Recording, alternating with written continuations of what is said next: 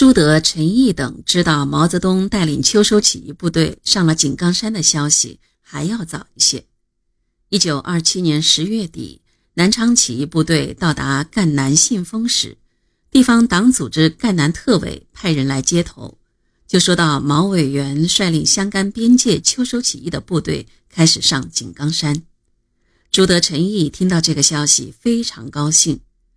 陈毅以前就读过毛泽东的。湖南农民运动考察报告，知道他是著名的共产党员和农民运动领袖，仰慕已久。毛泽东上井冈山的消息，给孤军奋战的朱德、陈毅部队以极大的鼓舞。十一月，朱德、陈毅便派毛泽东胞弟毛泽勤前往井冈山进行联系。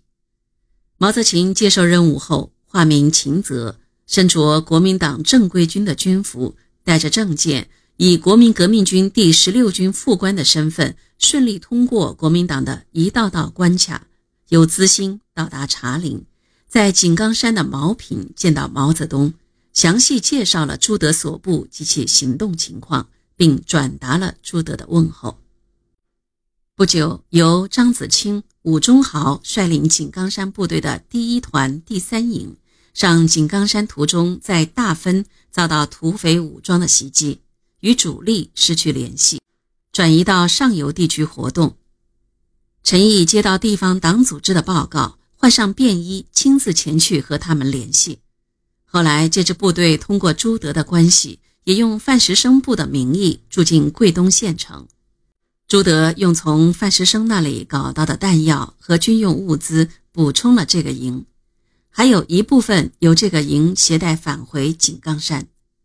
中共中央曾经两次下达指示，要求朱德与毛部联系，共同计划武装割据。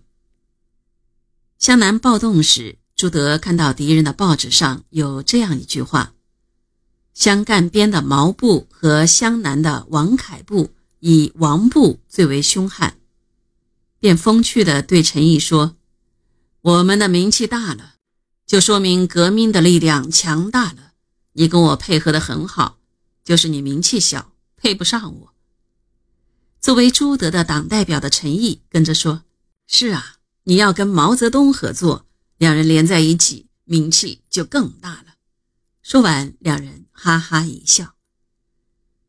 暴动失败后，更加坚定了朱德、陈毅上井冈山的决心。现在，两支英雄部队在历经磨难曲折之后，终于聚合到了一起。